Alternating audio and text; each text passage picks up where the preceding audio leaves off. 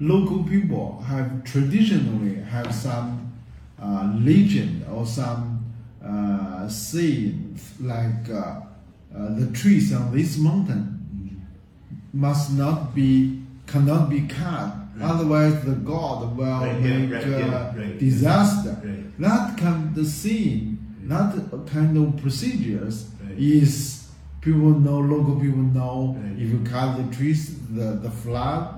Will be destroying your habitats and also in southern china there are some mountains.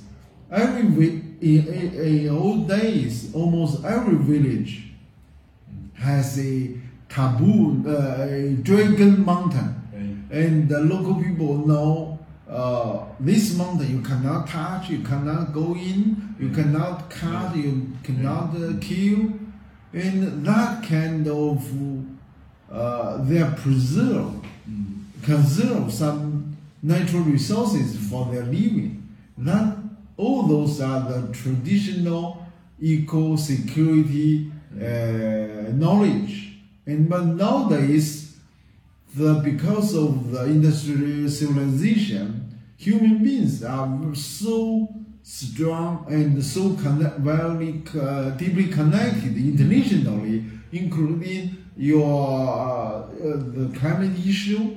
Although you haven't done nothing wrong locally, if, for example, the Alaska snow crab, but the weather changed. The, the living conditions are yeah. changed significantly in a very short time. So these days, that is the reason we need local people. Every country need to study this. We also need globally full, uh, uh, platform to exchange the methodology, uh, the results, so we can learn. We can.